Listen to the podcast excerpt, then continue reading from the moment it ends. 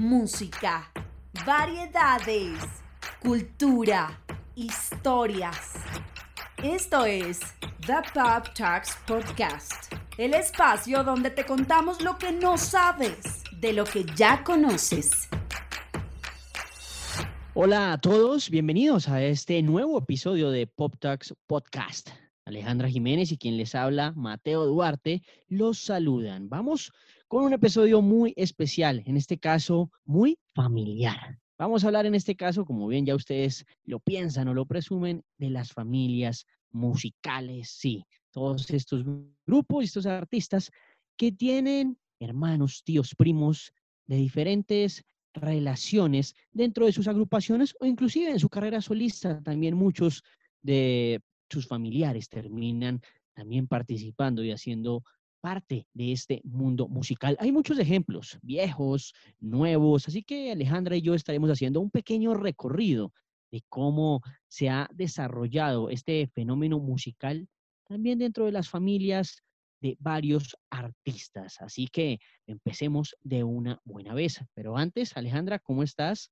Qué rico tenerte aquí de nuevo y poder hablar Hola Mate y hola a todos los que nos estén escuchando. Sí, eh, pues qué bueno volver a estar aquí con todos ustedes y acompañarnos. Y como bien decías, hoy vamos a estar hablando de esas familias, podríamos decir, muy emprendedoras, así como está el caso de el abuelo que hereda la empresa al papá y, y, así con las siguientes generaciones, podríamos decir que aquí funciona como de la misma manera, ¿no? Entonces tenemos el papá que fue músico, luego los hijos, y se va siguiendo toda esta tradición, o incluso lo hacen en conjunto, como estas bandas de hermanos o primos quizás, o con los papás que cantan. Tenemos muchos ejemplos, vamos a ir desde los más clásicos, por supuesto que los Jackson Five van a estar acá si usted se lo pregunta, pero también vamos a tener esos otros personajes que quizás usted no sabía que eran hermanos. Así que, pues empecemos de una vez. No sé, Mate, ¿qué tienes el día de hoy? Pues Aleja, hay muchas cosas, como tú bien lo dices, hay bastantes ejemplos, grupos, de todo. Aquí podemos, creo que, quedarnos durante todo un buen rato hablando de diferentes agrupaciones eh, familiares y de bandas, pero en este caso yo quiero iniciar con un dúo de dos hermanos que fueron em, una agrupación vocal e instrumental que consistía de los hermanos Karen y Richard Carpenter. Karen aún ya no está con nosotros, Karen falleció hace ya varios años, esto debido eh, a sufrir de anorexia, tuvo bastantes problemas con su salud y su peso durante su carrera musical, con los cuales luchó y al final terminaron pasando factura. Pues Richard sigue vivo, de hecho no hace mucho sacó un disco orquestal con todos los clásicos de los Carpenters. Pero ellos fueron un grupo muy exitoso dentro de los años 70 y 80, si se quiere también. Además porque producían música muy suave, ese, ¿cómo podríamos decirlo? Ese pop soft rock muy, muy, muy popular dentro de los décadas de los 70, donde combinaban esa voz eh, de contralto de Karen con las armonías de Richard y tenían, bueno, grandes arreglos y composiciones, eran muy habilidosos en ese tema. Un grupo que duró 14 años, donde grabaron más o menos 10 discos y bueno, bastante sencillos y tuvieron varias apariciones en televisión. Muchos seguramente lo recordarán por su canción más importante que es They Long to Be Close to You, una balada hermosa en la voz de Karen Carpenter y su hermano atrás armonizando, entre muchas otras, We Only Just Begun y bueno, demás icónicos, temas característicos de ese soft rock, ese easy listening, inclusive dentro del adulto contemporáneo, como se conoce dentro del formato radial. Fueron uno de los grupos más vendidos de todos los tiempos, llegaron más o menos a vender alrededor de unos 90 millones de copias, giraron durante los años 70, estuvieron en el ojo público, pero después de que Richard se tomó un año en el 79, eh, lo que ocurrió fue que Karen pues sufría, como bien les decía al principio, de anorexia nervosa. O sea, en general lo que conocemos como anorexia en términos simples.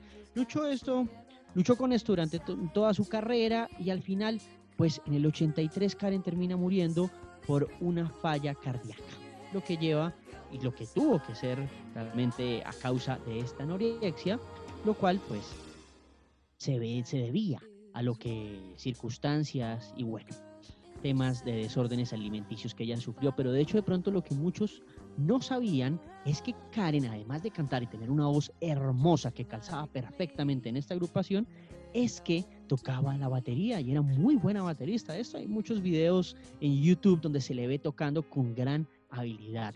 Así que eran unos músicos completos en todo el sentido de la palabra. Su hermano también tocaba varios instrumentos, unos duros, como bien lo decimos nosotros coloquialmente. Richard sigue haciendo sus cosas, ya obviamente mm, el grupo no existe, pero él sigue recordando la música, reencauchándola y los clásicos, por supuesto, perduran. Este es un primer ejemplo, este dúo de hermanos conocidos como los Carpenters. ¿Qué más hay, Aleja, digamos, en este contexto? No sé si de pronto más actual. Hay casos en los que los artistas, si bien no conforman juntos una agrupación o una banda, sí está muy marcado el tema musical en el entorno familiar. Y tenemos un caso que es muy eh, recordado y muy representativo y es el de la familia Cyrus. Entonces tenemos aquí toda la, la familia, el papá, ambas hermanas, y incluso hay por ahí que quizás esto puede ser algo que la gente no conozca tanto. Eh, Miley Cyrus y bueno, toda la familia Cyrus tienen un hermano por ahí que es Tracy Cyrus. Y es, bueno, no, no diríamos que la oveja negra de la familia porque ahí podríamos entrar en una discusión, porque todos son como muy peculiares, cada uno en su forma de ser. Pero si bien la historia musical de esta familia empezó con el country, cuando el papá de Miley Cyrus, Billy Ray Cyrus, que digamos la gente que no lo tenga presente es el que canta también en Old Town Road, y em, pues Billy Ray empezó su carrera musical haciendo country y pues gracias a él fue que cuando Miley empezó a aparecer y todo su fenómeno de niña Disney, eh, pues tenía este respaldo de que ya era conocida en el mundo eh, musical y en la industria. Y bueno, creo que Miley Cyrus no necesita mayor presentación. Ya de ella hemos conocido mucho, tanto sus eh, escándalos como su carrera musical, su vida sentimental. Pero también por otro lado está Noah Cyrus, que es la hermana pues más chiquita, pero ya tiene 20 años. Y ella empezó también a cantar. La primera canción que es debut se llama Make Me Cry y la hizo junto a Labyrinth. Y con esta canción, e igualmente en el con el caso de Miley, que tenía el respaldo de, pues, de los papás, ahí ella empezó a crecer musicalmente y también tuvo la ventaja que ella empezó a hacer voces en películas, entonces hacía doblaje para personajes pues animados y esto hizo que, que la fueran conociendo también. Todo esto fue en 2016 y pues al día de hoy ya ha sido más conocida. Sí se ha visto como un poco marcado por estos escándalos familiares, em, especialmente por el tema de salud mental, porque ha hecho público que sufre de depresión y de ansiedad. Entonces, Em, pues es algo que hemos visto mucho en esta familia. Y por el otro lado, como mencionaba, también está Tracy Cyrus. Uno lo ve y ya se da cuenta que es un poquito diferente a los demás. Este muchacho que salió en esta época emo punk, entonces con tu pelo largo y el mechón y está lleno de tatuajes y se delineaba los ojos. Y a él ya lo habíamos mencionado en uno de nuestros capítulos anteriores cuando hablamos de esta época de MTV, porque Tracy se dio a conocer con una banda llamada Metro Station y había una canción muy famosa que se llamaba Shake It y en MTV pasaban mucho esta canción y este video. Así que ahí fue que empezamos a conocer a Tracy Cyrus. Esta, pues esto con Metro Station, su banda, comenzó en 2006 y en 2010 decidieron partir caminos cada uno. Él empezó a explorar otras bandas. Y bueno, esa es así un poco la historia de, de la familia Cyrus, que como bien decíamos, puede que no canten juntos, pero sí la música está muy marcada en todo su entorno familiar. Por supuesto, Aleja, la dinastía Cyrus. grandes íconos de la música country, por lo menos en este caso lo que es Miley y su padre, Billy Ray, y sus hermanos que van más por el pop y como ya bien decías, por el emo y por el punk de su hermano con este Metro Station. Buen dato porque ese no me acordaba que él hacía parte de, esa agrupación, que sí fue muy popular en esa segunda mitad eh, o primera mitad más bien del siglo XXI. Buen dato además que, como bien les decíamos al principio, y ahí Aleja lo aclaraba, por supuesto, no, no son solo familias que cantan unidas, sino que también tienen sus carreras por separado. Y continuamos. En este caso yo voy de nuevo al pasado, con una banda muy importante dentro de los años 60 y 70, inclusive los 80. Los 70 fue una época impresionante para esta agrupación. Eran tres hermanos que realmente eran cuatro, pero solo tres estuvieron en esta agrupación. Les hablo de los Bee grupo musical formado en el 58 que consistía por Barry, Robin y Maurice Grip. Eran un trío pues especialmente conocido en estas décadas y que fueron muy, muy famosos por sus interpretaciones de música disco, esto a mediados y finales de los años 70. Pues muchos seguramente lo recuerdan por esas armonías que hacían entre los tres. Robin tenía un vibrato más claro, porque era el líder, que de hecho es el que sigue, vive, sigue vivo de ellos, porque pues ya los otros dos, eh, en este caso pues ya no están con nosotros. Entonces Robin, que tenía un vibrato bien clarito, tenía la voz líder en ese entonces, de esos primeros éxitos de los Billys. Ya después entró Barry, quien es el, miembro que sigue eh, vivo en estos momentos. Eh, Robin ya falleció y él entraba como con un falseto medio RB y se convirtió en ese sonido característico de los Billys mediados de los 70 y principios de los 80. Pues ellos escribían todos sus éxitos, también producían muchos de los mismos y a ellos se les recuerda obviamente como los reyes del disco. Esto una referencia que hacen los críticos musicales. Ellos se formaron por allá en la isla de Man y, también eh, vivieron en Manchester hasta los años 50.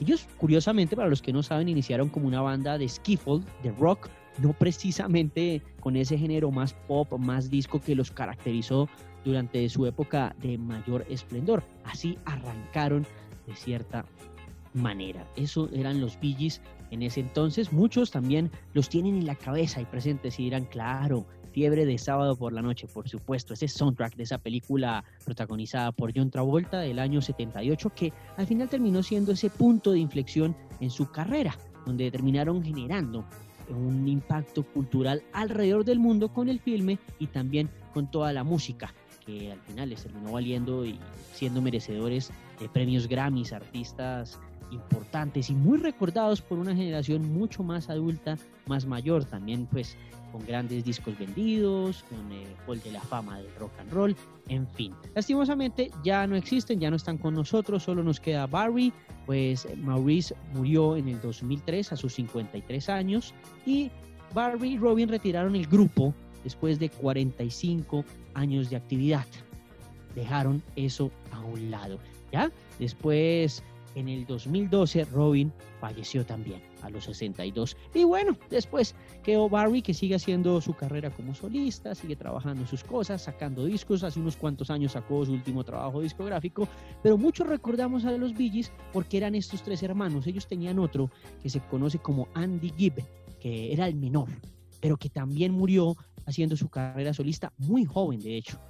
Pero los principales y los que más se recuerdan son Barry, Robin y Maurice Gibb de los Bee Sin duda los Bee marcaron una etapa, ¿no? Y su música creo que pues no necesita decir mucho más, pero si bien como esas bandas clásicas eh, funcionan muy bien y hay una sincronía y todo fluye perfectamente, también hay casos donde la familia pesa y la familia hace que hayan problemas y que quizás muchas de estas bandas o de estas eh, agrupaciones no tengan el mejor desenlace. Y este es el caso de una banda muy recordada, ya más moderna, y es el caso de Oasis. Todos conocemos el éxito que tuvo Liam y Noel Gallagher y también los tenemos muy presente por cómo terminó todo. Y es que esta banda, eh, pues Oasis, ellos comenzaron su carrera en 1991 y ellos al principio eran llamados The Rain. ese fue el nombre original de, pues, de esta banda. Y hacían rock inglés, que para la época era lo que estaba de moda, entonces en, en los 90 empezaron a pegar mucho y todos sus singles empezaron a llegar a las listas británicas, incluso también a las listas estadounidenses y pues su segundo álbum, What's the Story, Morning Glory, creo que ha sido uno de los que más ayudó a posicionarlos y bueno, sin duda canciones como Don't Look Back in Anger, eh, pues las tenemos muy presentes ya tuvimos la posibilidad de ver a Noel Gallagher aquí en Colombia. No sabemos si alguna vez podremos ver a Oasis juntos porque, y aquí voy, la separación de esta banda fue muy controversial. Todo iba, digamos que muy bien, hasta que en 2009 Noel y Liam iban a presentarse en París en un festival de rock y empezaron a pelear y tuvieron una pelea tras bastidores que pues en ese momento nadie entendía bien qué había pasado y al final simplemente salieron los organizadores a decir, no, es que nos toca cancelar el concierto porque ya no existe, el grupo ya no existe. Entonces así se acabó como la gira europea que estaban haciendo. Entonces imagínense ustedes ir a un concierto de una banda y que les digan, no, qué pena, es que ya no podemos hacer el concierto porque es que la banda que se iba a presentar no existe y fue algo muy controversial y digamos que esa ha sido una de las preguntas y, dudas más grandes de la historia porque todavía hay mucho misterio y mucho que desconocemos de las verdaderas razones por la que Oasis se separó y todo lo que pasó en esta pues discusión que tuvieron en París, pero así fue que confirmaron la separación. Ya después de esto, Noel Gallagher pues hizo un comunicado en la página oficial diciendo que le daba mucha tristeza dejar la banda, pero que él ya no podía seguir trabajando con su hermano.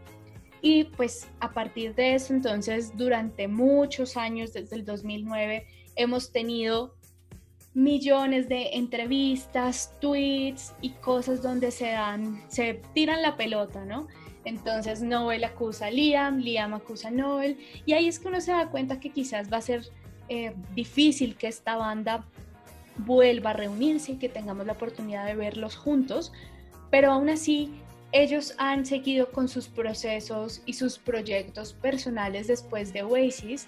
Entonces, eh, ya para 2010, Liam formó una nueva banda que se llama BDI y por el lado de Noel, él creó a Noel Gallagher High Flying Birds, que fue la banda que vino a Colombia, los vimos en un Stereo Picnic y digamos que fue lo más cercano que tuvimos a verlo porque claramente canta alguno de los éxitos de Oasis, pero no mucho más. Y eh, bueno, esto como decíamos, han habido demandas por difamación, de comentarios sobre la ruptura de Oasis, Incluso en 2014 Liam puso un tweet con las letras Oasis y todo el mundo dijo, no, estos se van a reunir. Además, estaba próximo a comenzar el Glastonbury, que es un festival gigante y muy importante en el Reino Unido, pero pues nunca pasó. Y hace aproximadamente dos años quizás, Liam acusó en Twitter a la esposa de Noel diciendo que ella era la responsable de la ruptura de Oasis. Y después de esto, pues Liam también publicó eh, unos tweets pidiendo perdón y pidiéndole a Noel que se reunieran de nuevo, pero nunca hubo una respuesta. Así que los misterios de las verdaderas razones con tantas acusaciones y tantas cosas que hay en las redes y en la historia, quizás no la vamos a conocer nunca porque cada uno tiene su versión, tanto Liam como Noel, pero bueno, estaremos viendo a ver qué pasa con estos hermanos y cada uno en sus proyectos, pero por ahora nos quedamos con la muy buena música que hicieron, los grandes éxitos que nos regalaron y bueno, quien no ha cantado Wonderwall. Por supuesto, Alejandra, eso es cierto. Los hermanos Gallagher, bueno, muy controvertidos en los años 90, esa pelea con Blur y bueno, siempre se daban palo con la prensa. De hecho, este año se cumplen, sí, se cumplen cuándo? Hoy, Hoy se cumplen los 25 años del What's the Story Morning Glory. Hoy salió ese disco en el 95. Entonces ahí está para recordarlos. qué cosas que pasan. Bueno, qué coincidencia, ¿no? Ahí tenemos ese datico de Oasis que bueno, esperemos que en algún momento pues eh, llegara a reunirse, como bien lo dice Aleja, es muy improbable, es muy difícil, pues eh, siempre eh, han tenido sus roces, sus peleas, sus peleas como buenos hermanos, pero este es otro ejemplo de pronto no tan, em, ¿cómo decirlo?, con un final feliz de alguna manera, los británicos de Oasis. Yo me regreso a los Estados Unidos con otra agrupación, en este caso de rock, que bueno, pasó por muchos géneros y que no sé si algunos sabían, pero estaba conformado por hermanos, no por lo menos en su totalidad, pero sí habían tres. Les hablo de los Beach Boys. Estos, esta agrupación formada en California en el 61, una agrupación cuya formación original consistía de los hermanos Brian, Dennis y Carl Wilson. Muchos recordamos esa Brian porque era esa cara visible y el compositor y el creador y el productor de todo el sonido que conocimos de los Beach Boys. Pero también había un primo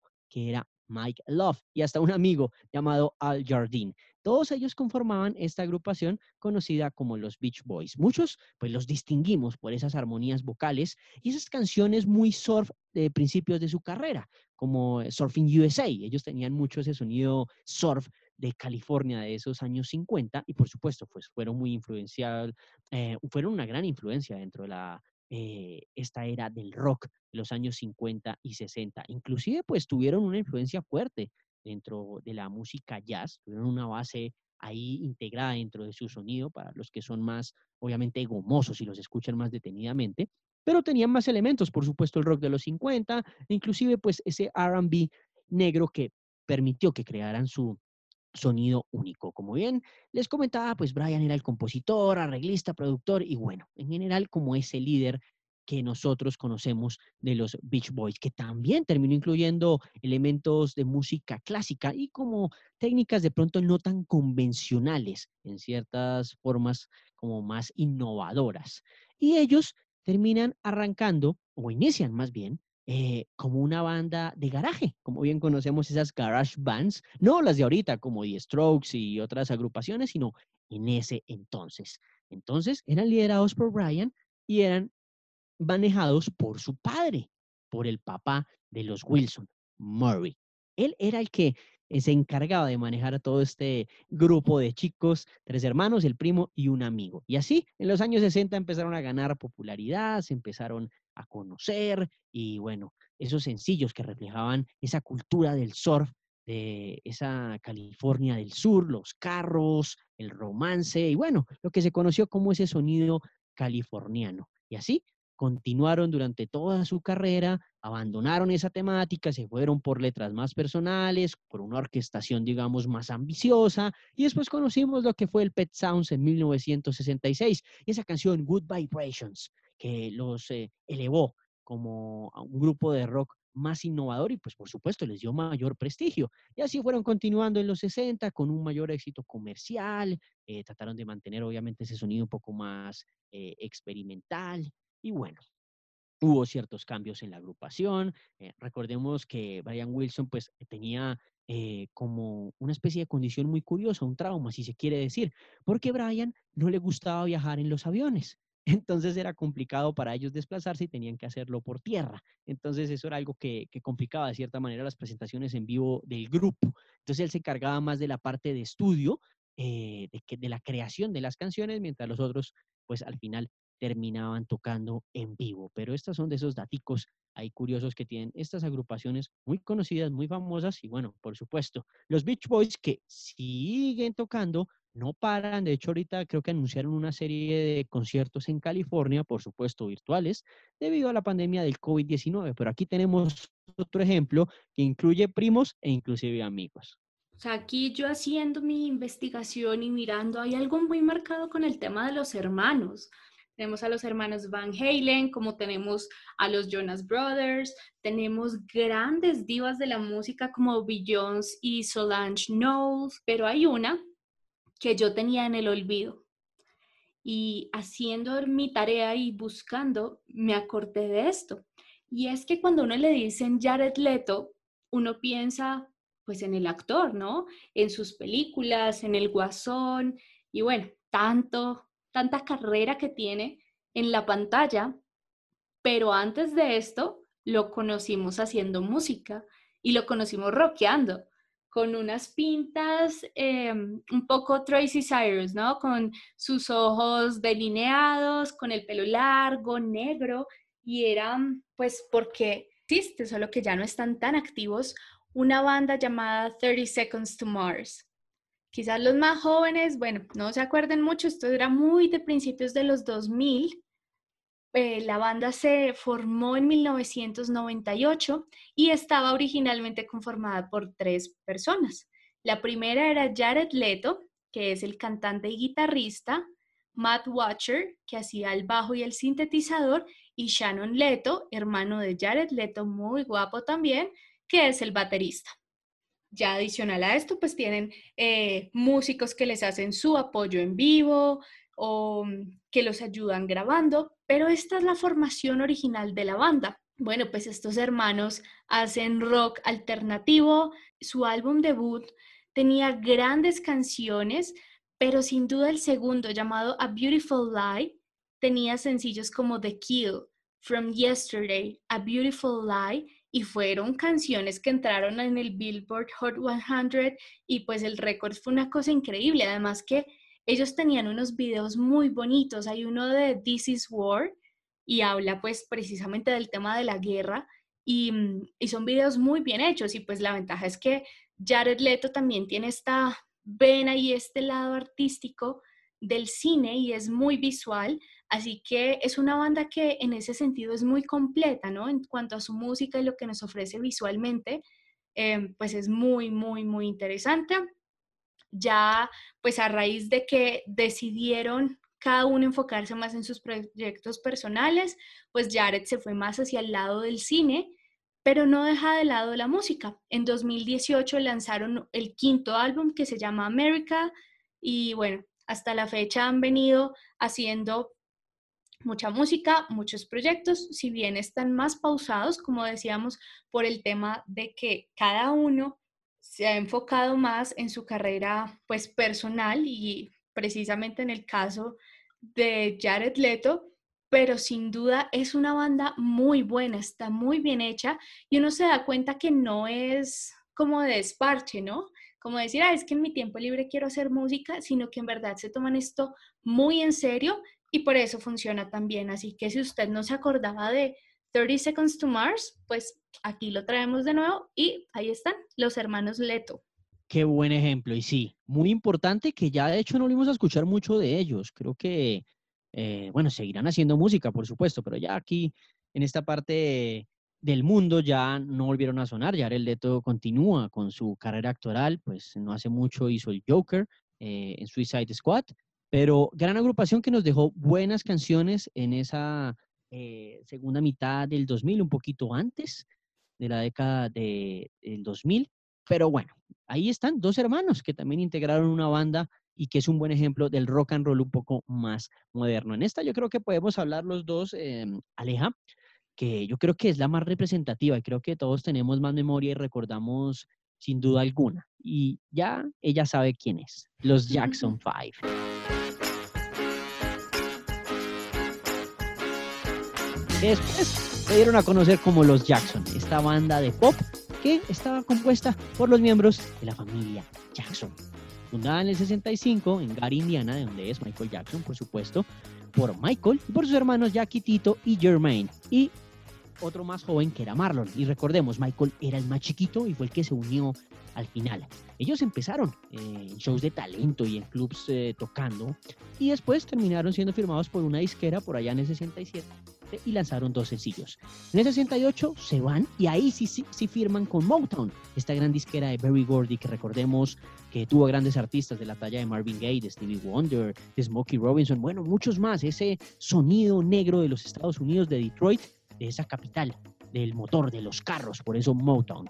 Ahí ellos tuvieron varios sencillos que fueron muy conocidos y que fueron éxitos en el Billboard Hot 100. Recordemos I Want You Back, ABC, enseñándonos ese abecedario, The Love You Share, eh, I'll Be There en la voz eh, principal de Michael Jackson, siempre en estos sencillos. Y sus hermanos atrás apoyándole y tocando varios instrumentos. Así lo estuvimos durante esta época con varios discos como el Destiny, el Triumph, en fin, y otras canciones como Shake Your Body, Can You Feel It, inclusive una que me gusta mucho personalmente. Tuvieron un gran éxito en esta época de los 60, en los 80, ya después se terminaron reuniendo nuevamente por allá en el 2000 para un especial de televisión, em, pero ya recuerdan ustedes que después de una gira, pues Michael y Marlon dejaron el grupo. Ya recordamos pues todo el éxito que tuvo Michael Jackson. Eh, hubo también una celebración de, 30 aniversario donde se volvieron a reunir ya cuando Michael era un ícono de la música pop, por supuesto. Pero una agrupación que recordamos mucho son los Jackson Five. ¿O no, Alejandra? Creo que no hay persona que no los haya escuchado. Claro, y bueno, puede que quizás no hayan llegado a ellos directamente, pero a través de la historia y lo que fue la carrera de Michael Jackson y bueno, ya después sus hermanos, eh, sin duda ha marcado la historia en todo lo que generaron la Jackson Mania, que fue como la Beatlemania cuando aparecieron los Beatles y fue este impacto tan grande que, que tuvo en la historia y en general pues alrededor del mundo. No había persona que no escuchara Jackson 5 y la música es muy vigente uno sigue escuchando hoy en día y se sigue disfrutando de la misma manera. Pero pues sin duda ya al final cada uno fue cogiendo su, su camino y hacia finales del 72, cada como que empezó el declive de este grupo de Jackson 5 porque pues Jermaine y Michael estaban teniendo su éxito como solistas y esto hizo pues que cada vez eh, esto les consumiera más tiempo y no se podían dedicar del todo a el proyecto de Jackson 5. Así que pues al final ellos decidieron por ya no hacer más música eh, para Motown y anunciaron que iban a salir pues de la disquera y mm, entonces obviamente habían otras disqueras que querían ver qué más podían hacer pero pues al final esta es toda una historia, eh, con Motown se ha contado eh, pues mucho el tema de los Jackson 5 porque al final la disquera terminó demandándolos a ellos eh, porque querían que cambiaran su nombre ya que Jackson 5 había nacido bajo el, por así decirlo, el poder y pertenecía a Motown. Así que después de esto cambiaron el nombre solo a Jacksons y bueno, cada uno fue cogiendo su camino y sin duda de aquí tenemos muy presente a Michael, toda su carrera y lo que fue, pero sin duda esto no pudo haber pasado si no fuera por The Jackson 5 y todo el éxito y esta apuesta de hacer algo diferente. Artistas importantes, el grupo de hermanos quizás más popular eh, de la historia en la música pop, ya todos sabemos el resto de la historia, la trayectoria de Michael Jackson, pues por supuesto su trágica muerte, sus problemas legales. Y bueno, sus hermanos continúan aún haciendo música, eh, claro, ya cada uno como solista, sacan sus discos, siguen haciendo sus proyectos por separado, pero el legado de The Jackson Five va a continuar perdurando por generaciones y generaciones y nosotros recordando a ese pequeño Michael Jackson que lideraba esa agrupación de esos cinco hermanos de Indiana. No sé si Aleja tenga algo más que de pronto, no sé, nos quieras agregar, eh, alguna agrupación un poco más reciente que tengamos por ahí en el tintero que nos quede esté faltando y que bueno, que valga la pena mencionar, por supuesto. Bueno, aquí podríamos quedarnos porque es que tenemos un montón. O sea, si quisiéramos, incluso Iggy Pop tiene historia, Gladys Knight, eh, Sister Sledge. Bueno, podríamos, como digo, en verdad, quedarnos hablando por horas de toda esta historia, pero hay un caso que a mí me pareció muy bonito porque mm, es ver de alguna manera cómo se replicó en la actualidad. Todos alguna vez hemos escuchado esta canción de Manic Monday. Uno no sabe, o yo no sabía, quién la hacía. Y era una banda de pop rock formada por cuatro mujeres llamada The Bangles. Y en The Bangles habían dos hermanas, Debbie y Vicky Patterson. Y muchos años después vuelve a aparecer Hermanas, una banda conformada solo por mujeres. Y aquí más de uno dirá, ay, sí, ¿verdad que ellas son hermanas? Y es el caso de la banda estadounidense Haim, que la conocemos por las tres hermanas Est, Daniel y Alana Haim. Y bueno, pues que ellas tienen, están acompañadas por el baterista Dash Hutton, pero la formación original y principal de la banda pues son estas tres hermanas que empezaron a hacer música en 2007, pequeños conciertos, pero no fue hasta el 2012 que ya empezaron a publicar sus propias canciones. Y de ahí salió una, un EP llamado Forever y empezó a sonar eh, Y los empezamos a escuchar con Days Are Gone y cada vez sabíamos más de ellas, empezaban a sonar y a ser conocidas en la industria. Incluso Haim, pues son mencionadas como parte de las mejores amigas de Taylor Swift y pues gracias a esto han llegado proyectos grandes como colaborar con Calvin Harris en la canción Pray to God, que es una que conocemos mucho. Y bueno, en 2013 fueron ganadoras del Sound of 2013 de BBC, que es esta cadena radial y pues que es muy importante porque le da ese apoyo a los artistas emergentes y le dice a la industria, pónganle cuidado porque esto va a ser algo muy grande. Entonces, si bien hace pues un tiempo, podríamos decirlo, no escuchamos de ellas, pues en 2013 nos regalaron el Days Are Gone y desde ahí estamos esperando a que lleguen con más música. Sí creo que es un caso muy bonito porque tuvimos algo parecido con ese mismo éxito con The Bangles y ahora muchos años después tenemos a las hermanas de Haim. Así que esto nos muestra que el caso de la industria y estos hermanos en la música no es solo de una época o de un género, como bien decíamos, esto se va a dar todo el tiempo y bueno, qué, qué importante es que nos esté regalando buena música. Ahí lo tienen, varios grupos, varios ejemplos ahí en un modo express que nos da Alejandra, que se nos quedan muchos volando, se nos queda Heart, se nos queda The Emotions, se nos quedan los Jonas Brothers, en fin, un sinnúmero de agrupaciones que tienen hermanos en su formación. Ahí está, este es el nuevo capítulo, el nuevo episodio de este Pop Talks podcast de Alejandro Jiménez y quien les habla Mateo Duarte. Esperamos lo hayan disfrutado, hayan conocido un poco más, descubierto ciertas cosas de estos hermanos en la música y los esperamos la próxima semana, ese otro viernes, dentro de ocho días, con más historias musicales aquí en este podcast.